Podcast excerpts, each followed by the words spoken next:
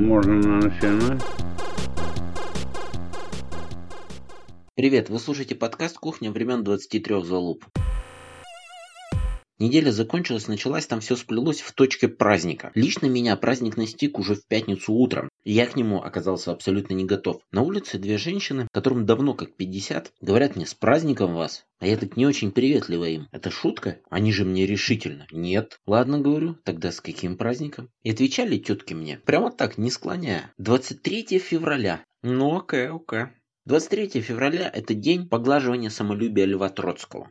Я надеюсь, все прекрасно знают, что Льва Троцкого, одного из создателей Советского Союза, по заказу Сталина в 1940 году в Мексике убили ударом кирки ледоруба. Традиционно это называют ледорубом, но вообще кирка, кайло это все одно и то же. Собственно, почему ледоруб? Летом в Мексике в жуткую жару человек берет ледоруб, ходит с ним. Скорее всего, таки, наверное, кирка. Просто выглядят они одинаково. Крепкий мужичок был Троцкий. Ему череп проломили этой киркой. Он еще сутки потом жил. Кирку вытащил сам, выбежал. Охране сказал убийцу схватить живым, чтобы потом понять, кто заказал. Судя по всему, он не понимал, что его, собственно, сам Сталин заказал. Ведь как один правитель Советского Союза может заказать убийство другого правителя Советского Союза? И вообще, казалось бы, где Троцкий, а где 23 февраля? Да все оно в одном месте. Давайте уже, как обычно, вам все прекрасно хорошо объяснит Леонид Парфенов. Это будет кусочек из второй серии Парфенона, вышедшей два года назад на 23 февраля.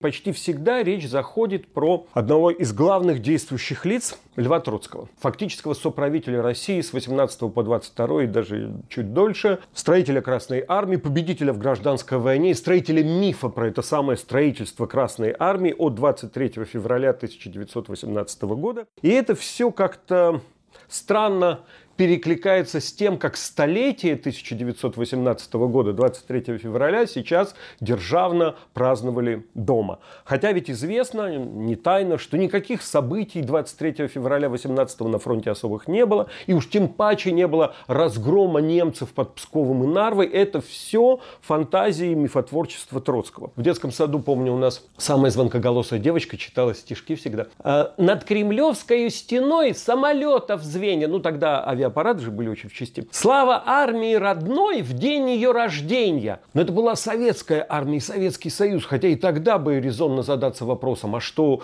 армия Кутузова и Суворова, которая до 23 февраля, она что, не родная? Или там сейчас Брусилов и Скобелев, они не защитники Отечества или не того Отечества? Ну зачем сейчас-то, когда Россия и российская армия, и вроде многовековая история, чего сейчас повторять? эту большевистскую выдумку. Ну уж если считать армию так хоть от, не знаю, Ледового побоища, от э, Куликовской битвы, от Полтавы. Недаром помнит вся Россия про День Бородина. Нет. И более того, 23 февраля в советское время, когда действительно была всеобщая воинская обязанность, и огромная была армия, и собиралась она воевать со всем капитализмом и социалистическим Китаем тоже. И с младших классов девочки поздравляли мальчиков, и вообще 23 февраля был такой всеобщий мужской праздник половины населения страны. Даже тогда, 23 февраля был рабочим днем, а при Путине сделали красный день календаря. Потому что знают, что справлять и как справлять. И сидят они на торжественном заседалове в Кремлевском дворце съездов, и тоже там читают звонкие стихи. Вот это знаменитое «Немецкий бы выучил только за то, что им разговаривал Путин», это на 23 февраля. Немецкий бы выучил только за то, что им разговаривал Путин. И понятны идеалы и представления, и товарищи офицеры, товарищи офицеры, нельзя же, господа офицеры, и красное знамя, а не триколор, как будто армия отделена от государства, не может навести под этим белогвардейским знаменем. Идеал это вот, э, не может же Шойгу себя мерить с Аракчеевым, царским министром э, обороны тогда военный он назывался. Вот. Конечно, это представление, что я Шойгу как Устинов, маршал Устинов, как маршал Гречка, то есть министр обороны времен его призывного возраста, хоть Шойгу, как известно, не служил. И не служивший Путин, он как Брежнев, верховный главнокомандующий. И тогда все понятно. И понятно, почему так справляли это скандальное столетие ЧК 10 декабря прошлого года с этим интервью Бортникова про то, что, мол, не все так просто с жертвами средствами репрессий, там были и враги народа, впервые с 1956 года такое косвенное оправдание. Потому что хоть и Россия, и российские спецслужбы, но они свою родословную не знают, как вести от тайного приказа, от царя Алексея Михайловича, от князя Кесаря Рамадановского, от, не знаю, там, от основателя корпуса жандармов графа Бенкендорфа, его преемника Дубельта. Нет. И не то, чтобы уж они прямо так от, от Егоды Ежова Берии. Нет, конечно, их идеал Андропов – вот что было круто во времена их молодости. Да? И это ведь Андроповский маршрут из Лубянки в Кремль. Да, и Путин в этом смысле тоже как Андропов. И вот это, это вот все понятно. Когда говорится про Россию, а на деле имеется в виду как максимум поздний СССР. Вот, вот совсем совок уже, уже загнивающий. Вот такая официальная историческая память у постсоветской путинской России. Ну и историческая перспектива такая же. Потому какая из этого может быть преемственность? Вот, вот все куцая такой, вот с гулькин хрен. Происходит именно то, о чем писал в свое время Владимир Ильич Ленин. Будет ли очередная русско-турецкая война? Прежде чем ответить на этот вопрос, давайте вспомним такой момент. Ну где хоть кто-нибудь 6 лет назад говорил, что через несколько месяцев между Россией и Украиной будет война? С применением артиллерии, танков, авиации, будут бомбить жилые здания, объекты инфраструктуры. Тысячи людей будут в этом участвовать. На сегодняшний день в той войне и погибших тысячи. А теперь к Турции. Налеты турецкой авиации на Сочи и Краснодар пока не предвидятся. Но война России с Турцией по факту идет. Правительственная армия Сирии – это именно та армия, которую поддерживает российская авиация и не только авиация в Сирии. Совершила авианалет, в результате которого погибли более 30 турецких военных. Сирийская авиация – это во многом российская авиация. Ну, это официально так, там российская военная база, российские военнослужащие, российские самолеты. Так вот, Министерство обороны Российской Федерации заявило, что конкретно вот те самолеты, после удара которых погибли турецкие военные, были не российскими, а сирийскими. Остальные там российские самолеты, но вот те, которые совершили налет на турецких военных, это все-таки сирийские самолеты. У них там сейчас происходит такое постепенное перешагивание за границы допустимого. Турция предпринимает какое-то военное действие, смотрит, а что Россия сделает в ответ, какая реакция будет. Россия предпринимает какое-то военное действие против Турции, разумеется, война-то у них уже друг с другом. И тоже смотрит, насколько сильным, каким вообще будет ответ. Так они потихонечку друг друга там и убивают. До какой степени все это разгорится, никто не знает. Можно только подождать и посмотреть. Такова могучая поступ истории.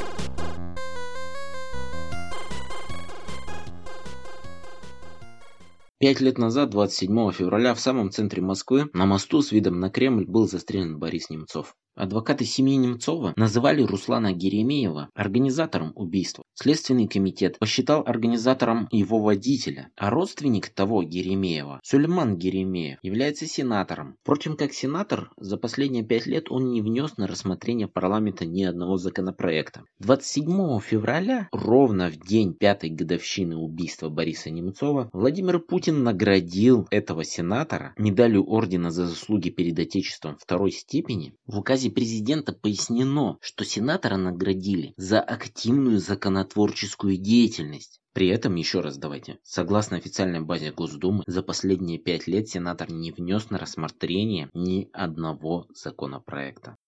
В эти выходные по всей стране пройдут марши, митинги в память Бориса Немцова. Их везде согласовали местные власти. В Петербурге легендарный губернатор Бегулов согласовал только с третьего раза. В отказе на первую заявку они отличный лол всей стране подкинули. Написали, читаю, неясно о каких репрессиях, нарушениях прав и свободах человека идет речь, где, кем и каким образом они осуществляются, что подразумевается под аббревиатурой РФ. В действующем законодательстве и в Конституции Российской Федерации такой аббревиатуры не существует. То есть губернатор Санкт-Петербурга, товарищ Беглов, не знает, что значит аббревиатура РФ, и поэтому дважды отказывал в проведении марша памяти Бориса Немцова.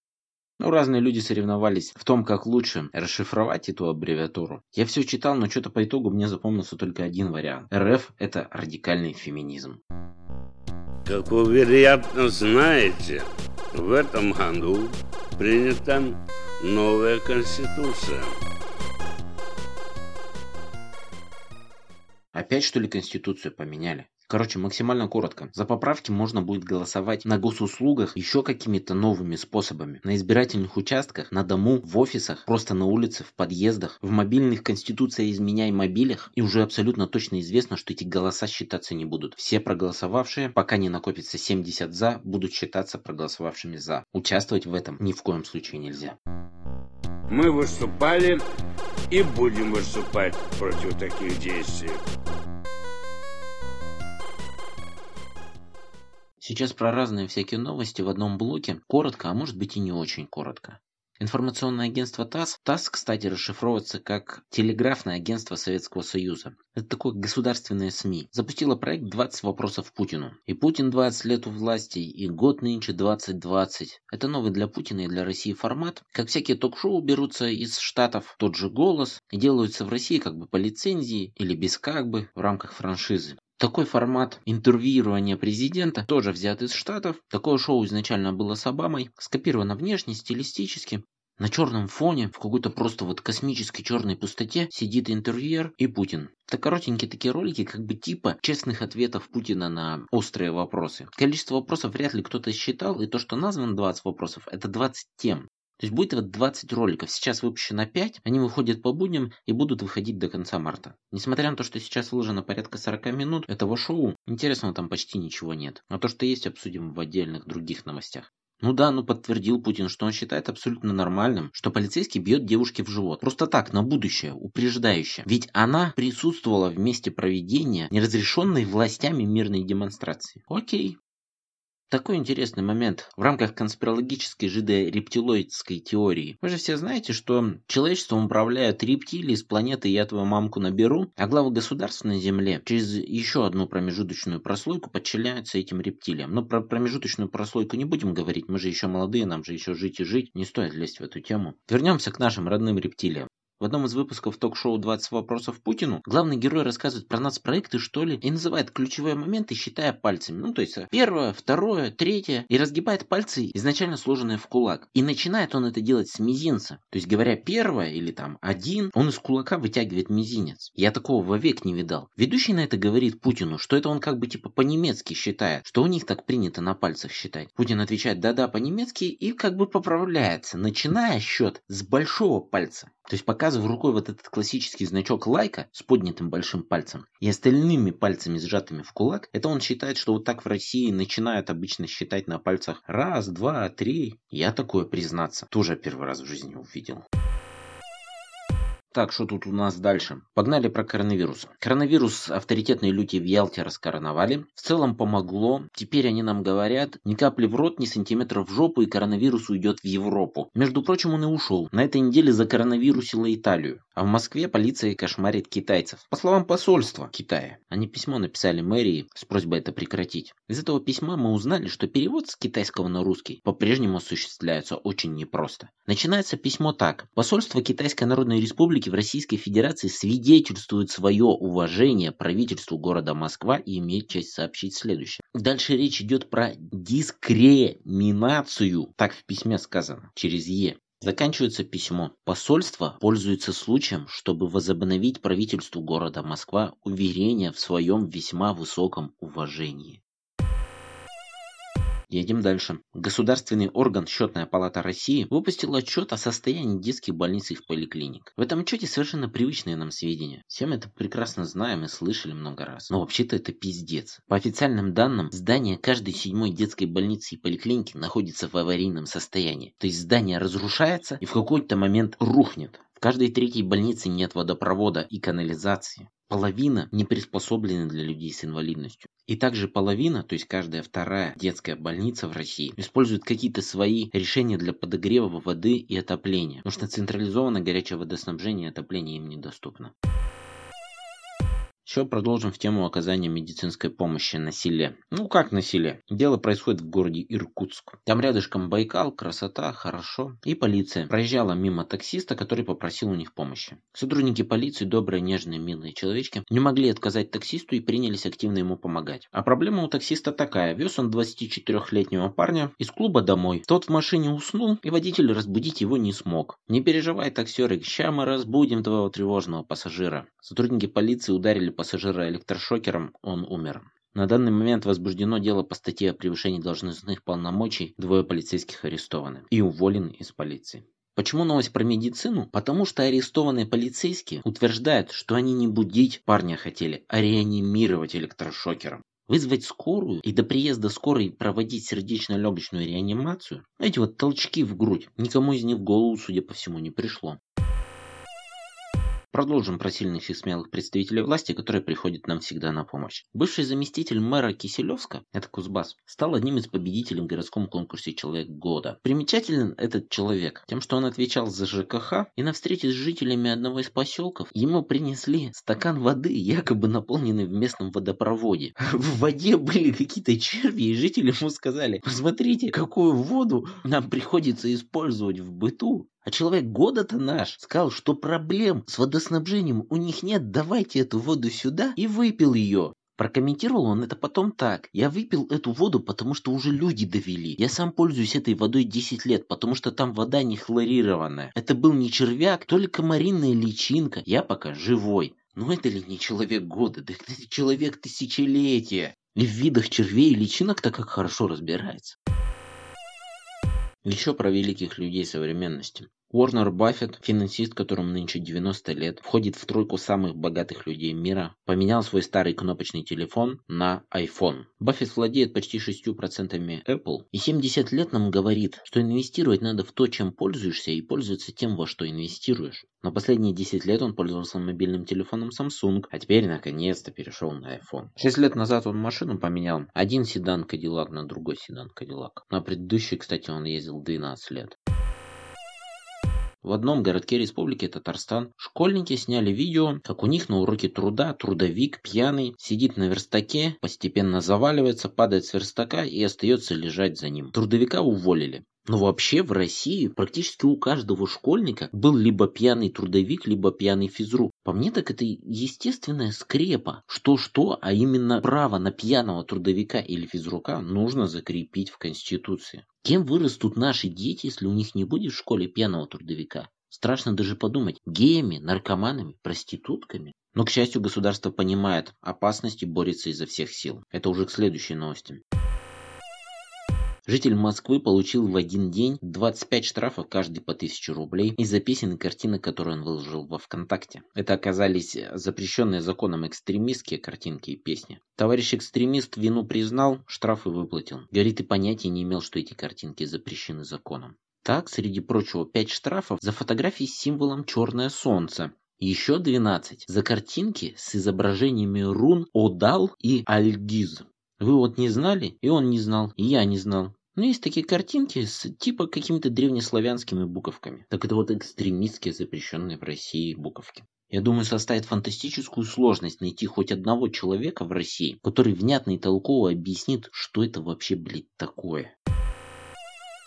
В Москве снова девушка покаталась на такси. Девушка другая, такси другое. Но покаталась, как вы понимаете, так, что мы об этом сейчас говорим. Шум начался с ее публикации в Фейсбуке. Она написала, что таксист ее изнасиловал, а после вызвал полицию, и то ли таксист, то ли полиция у него украли 15 тысяч рублей. В ответ на это сервис заказа такси, которым она воспользовалась, сообщил, что сутки уже не может с ней связаться и выложил видео, которое записывал таксист. Девушка, очевидно, находилась во время поездки в состоянии наркотического опьянения. Она не называла таксиста мразью, но назвала хуесосом. Хотела выйти из машины на ходу посреди дороги, говорила неадекватными обрывками фраз, не соответствующим происходящему вокруг. Когда видео было опубликовано, девушка удалила свой пост в Фейсбуке, вроде как извинилась перед таксистом и компанией, сказала, что она была у подруги и выпила там бокал вина, а после этого в такси с ней случилась паническая атака. И теперь ее, понимаете ли, ни за что травят в интернете. Она просит прекратить травлю, а сервис по заказу такси требует обучить своих водителей работе с пассажирами, у которых панические атаки. Еще, разумеется, она молодая мать, у нее ребенку два года. Хочется верить, что я наркоманические атаки только на таксиста направлены. Но вообще дело-то страшное. Ее в свое время на уроках ОБЖ в школе не научили простому правилу. Упоролся, сиди дома. И какую она теперь культуру потребления наркотических средств воспитает в своем ребенке? Ладно, хоть не сказала, что больше такси не будет пользоваться.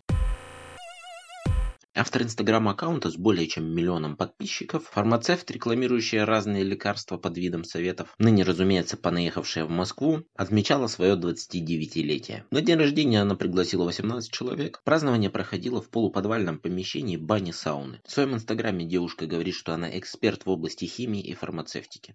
Ее муж купил 25 килограмм некого вещества под названием сухой лед, чтобы засыпать его в бассейн и таким образом произвести красивое бурление воды и очаровывающий дым над водой. Сухой лед они стали вместе засыпать в бассейн, когда там находились люди, кто-то из приглашенных на день рождения. При реакции этого вещества с водой образуется тяжелый газ, который вытесняет кислород выше, к потолку. Поэтому люди, которые были в бассейне, то ли потеряли сознание, а потом захлебнулись, то ли задохнулись. Двое погибли сразу, муж ее в реанимации. Сведения поступают противоречивые, но по некоторым новостям он тоже погиб. Человечество устало жить. Дело сети. Абсолютно не хочется говорить, но невозможно не сказать в связи с последними событиями. Собственно, какие события? Интернет-издание «Медуза» опубликовало нечто, названное расследованием, снабдив это комментарием, что они призывают отменить приговор по делу сети, что они выступают категорически против пыток, и что от этого расследования всем будет хуже. Им, как изданию, фигурантам дела сети, и просто не имеющим никакого к этому отношения гражданам России. Всем будет хуже, говорит нам Медуза, но мы не можем это не опубликовать. Это очень важная информация. После, отвечая на вопросы, что это за бредятина была, они сказали, да, это все построено на словах одного человека, который тоже был обвинен вместе с теми, которых посадили, но он уехал из России, где сейчас находится непонятно, они каким-то образом с ним связались, и он сказал, что убил человека по приказу одного из осужденных. И далее Медуза говорит, мы провели расследование, все проверили, и его словам ничего не противоречит. То есть они поспрашивали разных других людей, и те однозначно им не смогли подтвердить, что тот вот не мог убить, а тот не мог приказать. И все, вот такое вот расследование. Дальше все это обсуждали, опять куча всяких интернет там троллей. А вот они оказались убийцами, эти участники дела сети, а вы их поддерживаете. Вообще, как я говорил в одном из предыдущих выпусков, по-моему, большинству абсолютно насрать на этих конкретных людей. Дело в том, что приговор не выглядит справедливым, и общественности были предоставлены доказательства пыток. Вот против этих двух вещей возмущаются люди, включая Познера, Парфенова, Шульман, Дудя и кучу еще разного уровня известности людей. Они не говорят, что это хорошие люди, они все говорят, что пытки недопустимы. Нельзя, мы должны протестовать против пыток. Не должно быть в России пыток. Ну и с новой силой завертелась, соответственно, эта вся тема. Хорошо, что их посадили, они там убийцы. Почему их посадили-то за разговоры, а не за убийство? Ну так посадите их за убийство, тех, кто совершил какое-то убийство. Ну так докажите вы, проведите нормальный суд. Кстати говоря, если убийство, то они имеют право на суд присяжных. Медуза тоже пишет, как уже практически доказанный факт, что они производили и продавали наркотики, делали закладки. Но почему их осудили за то, что они обсуждали возможность каких-то антиправительственных правительственных действий после того, как якобы в России случится какая-то революция. Их осудили за разговоры. Так если были наркотики того, кто производил и продавал, хоть и это тоже, конечно, очень плохо, но мы сейчас не касаемся вот этих всех подбросов и, и кучи сомнительных уголовных дел по 228. Про Армана этого, что он то ли просто заражал девушек ВИЧ, то ли, по словам некоторых интернет-троллей, он еще и насиловал девушек, чтобы заразить ВИЧ. Ну так если люди совершали какие-то реальные преступления, а вот это вот все реальные преступления. Тело какого-то парня там в лесу нашли, какие-то наркотики где-то там у них фигурировали. ВИЧ у Армана действительно есть. Не факт, конечно, что он кого-то им заразил вообще в жизни. Расследуйте эти преступления, накажите их именно за эти преступления, если они были совершены. А если этих преступлений не было совершено, или вот эти вот люди, которые сейчас сидят, не имеют к ним отношения, ну так надо людей-то отпустить, они за что сидят? Сейчас пока за разговоры. А Медуза пишет, что они там убийцы, наркоторговцы, наркопроизводители. И якобы почему эти преступления не расследовались? Потому что тогда ФСБ надо было бы отдать эти все дела в Следственный комитет. А они хотели себе для отчетности вот это красивое дело. Но это звучит очень неубедительно. Вот этот вот парень, который по версии Медузы приказал убить там другого парня, он сказал в ответ, я даже не уверен, что понимаю, о ком именно речь, поскольку не видел их фотографий. Есть только предположение, что Артема я видел, когда работал официантом, но мы не общались. Никакой информации об их исчезновении у меня нет, кроме той, которая распространялась в качестве слухов. История про марихуану и грибы безумие. Это было придумано в кабинетах ФСБ. Мы можем не верить этому человеку на слово. Тем более, что суд первой инстанции его осудил, ему там дали, по-моему, 18 лет. Но если человеку за разговоры 18 лет дали, почему ему не добавили-то еще за убийство? Один из адвокатов этих ребят заявил, что если бы были хоть какие-то косвенные сведения о минимальной причастности этих ребят к убийству, их бы уже давно заставили в этом всем признаться и повесили все это на них. И в эти слова мы можем не верить опять-таки. Так и у Медузы одни слова. А в итоге вот что происходит. Вместо того, чтобы говорить, что пытки абсолютно недопустимы, что 18 лет строгого режима за разговоры, да даже месяц тюрьмы за разговоры, это очень-очень сомнительный приговор. Вместо этого всего обсуждается, какие вот эти вот люди в жизни. А что бы они могли? Теоретически, могли бы они убить кого-то? Или не могли? Могли бы они производить и продавать наркотики? Или не могли? Могли бы они насиловать девушек и заражать их ВИЧ? Или не могли? Это все не имеет никакого отношения к делу. Как я сразу сказал, вот, ну фантастически простая мысль, не могу ее не повторить. Если они совершили какие-то преступления, пусть компетентные органы расследуют эти преступления. И суд, по возможности суд с присяжными, всесторонне рассмотрит эти обвинения. И если будет доказано, что они виновны в убийстве, в производстве продажи наркотиков, заражении девушек ВИЧ, то именно за эти преступления пусть их и осудят. Вот именно у меня лично к этим ребятам никому из них симпатии не было и нет. Но я в каждом выпуске говорю про это дело, потому что я убежден, что никакие люди ни за какие преступления не заслуживают пыток. Уж не говоря о том, что пытали-то их до того, как осудили. То есть они не были преступниками, они были под следствием, а их уже пытали. Логично возникает вопрос, это что за следствие такое? При таком следствии они сознаются, что Гитлера уговорили на Советский Союз напасть. Не секрет. Теперь, я думаю, это уже всем ясно.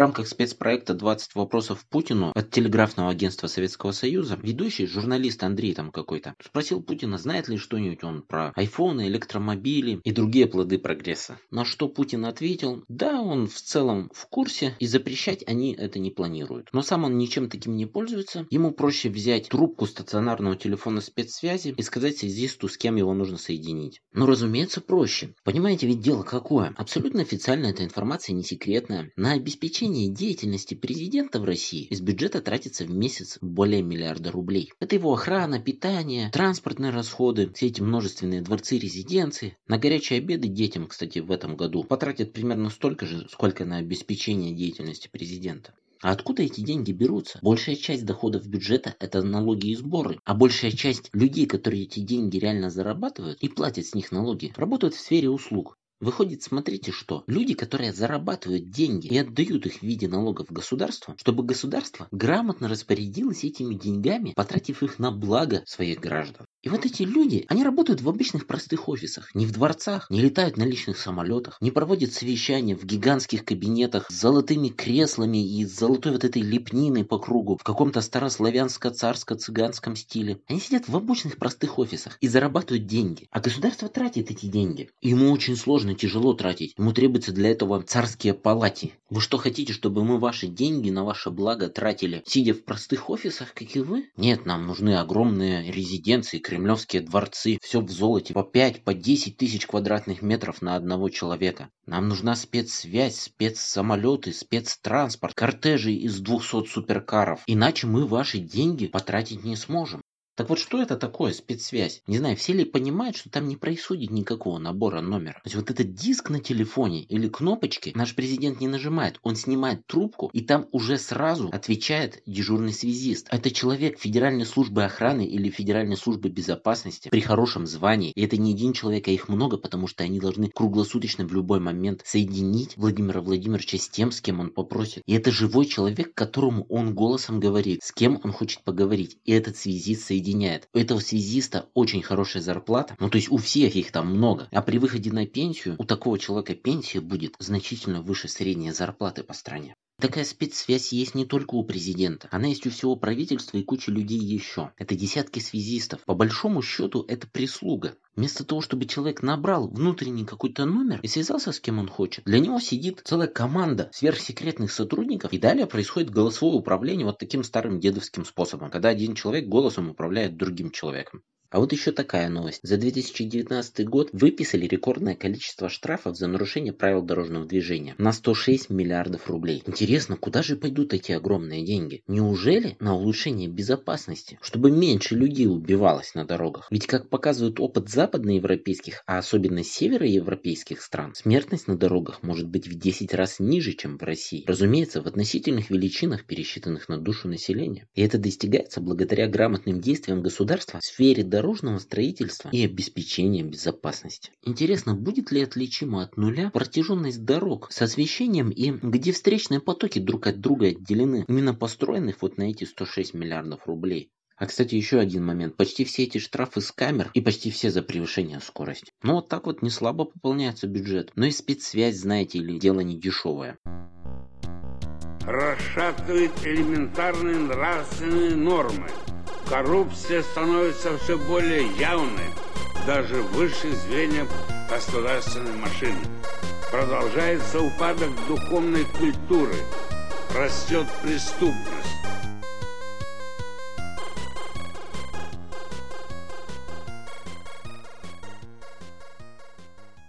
Существуют огромные организации, где работают куча людей, оплачивается все это из госбюджета, и заняты эти люди тем, что пишут комментарии и статьи в поддержку партии, правительства и лично генерального секретаря. Вот просто повсеместно, докуда успели добежать, там и пишут.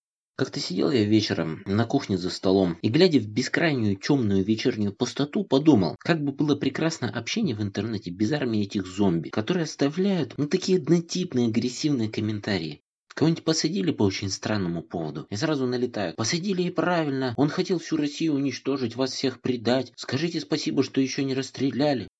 Я очень много лет читаю блог реаниматолога совенок101 lifejournal.com. Это совсем не юная женщина, которая много лет работает в Москве реаниматологом, пишет заметки про разные рабочие ситуации. Иногда про детей, которых у нее, кажется, четверо. И написала она тут как-то, кто не посмотрел фильм «Дудя про ВИЧ», посмотрите. А следом несколько моментов про то, как они в своей работе в реанимации сталкиваются с ВИЧ-инфицированными. И у этой публикации очень много комментариев, больше, чем у других в ее блоге. И один за одним попадаются такие комментарии. Ну, например, человек пишет, пишет «Дудь глиста и чмо, никогда не смотрел и вам советую». Как бы не читал, но осуждаю. Потом дальше фильм этот сделан по заказу Госдепа. Вы-то, Совенок 101, вы же за Путина? Вы бы хотя бы не рекламировали этого антироссийского пропагандиста и клеветника Дудя. Дудь в фильме, конечно, все переврал. Интересно, на чьи деньги он его сделал? Какая из западных стран оплатила эту клевету? Таких комментариев там множество. Но вот все без исключения аккаунты, оставляющие подобные комментарии, у себя в своих публикациях либо не содержат ничего, либо содержат оголтелую проправительственную пропаганду. Ну как же так выходит-то? Посмотрел я на этих комментаторов, и у одного из них обнаружил вот такую довольно свежую запись. Зачитаю. Социальные сети мертвы. Мертвы давно и бесповоротно. Общение с ботами и виртуалами ничего не дает и прекрасно убивает время. Ну и, конечно, сети – это праздник тщеславия и нарциссизма. Особенно это проявляется у женщин. И чем больше сеть захватывает человека, тем беднее он становится, и не только в денежном отношении. Ссоры и убийства, самоубийства из-за непоставленных лайков или от френда уже не шокируют, а стали скучной действительностью. Ради виртуальной славы хоть хоть на 15 минут. Люди бывают идут на такое, что в здравом уме становится страшно. Про увеличение подписчиков отдельный разговор. Некоторые, заимев миллион, считают себя чуть ли не звездами мирового масштаба. На самом деле все печально. Оскал киберпанка в том числе касается и психологических проблем. А то, что иногда сети используются для раскручивания оранжевых революций, давно не новость. Отметили, да, для себя, какие тут интересные моменты? Что нам говорит государство? Соцсети это очень плохо, их нужно запретить, в них там люди с ума сходят и, разумеется, ведут антиправительственную деятельность. Вы же не хотите, как в Париже? Тут же группы смерти, условно говоря, самоубийства из-за непоставленных лайков. И написал ему там кто-то комментарий. Вот такой. Facebook как ухудшенная версия СССР. Без партии, куда можно вступить и пойти во власть. И совершенно без возможности сбежать, кроме как реинкарнации. На что автор возразил, вот не надо сравнивать несравнимое. Понимаете, было замечено нехвалебное высказывание в адрес Святого Советского Союза. Вот на этой неделе была такая новость, что администрация президента при участии Сбербанка и правительства Москвы запустила новую структуру, ответственную за пропаганду в интернете. Называется это «Диалог некоммерческое общество». Первоочередная задача структуры – повысить явку на голосование по поправкам в Конституцию. Поди будут писать комментарии, кто не пойдет голосовать за путинскую Конституцию, тот глиста и чмо. Как дуть? Что ж, в известном смысле это так.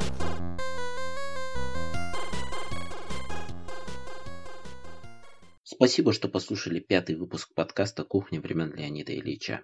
Знаете, чего мне больше всего не хватает? Вашего сообщения в личку или в виде комментария с буквально несколькими словами о вашем впечатлении от этого выпуска. Спасибо. До встречи весной. Но все это в конечном счете обречено на провал. Дело свободы, дело прогресса непобедимо. Ради этого стоит жить, ради этого можно не жалеть ни времени, ни сил.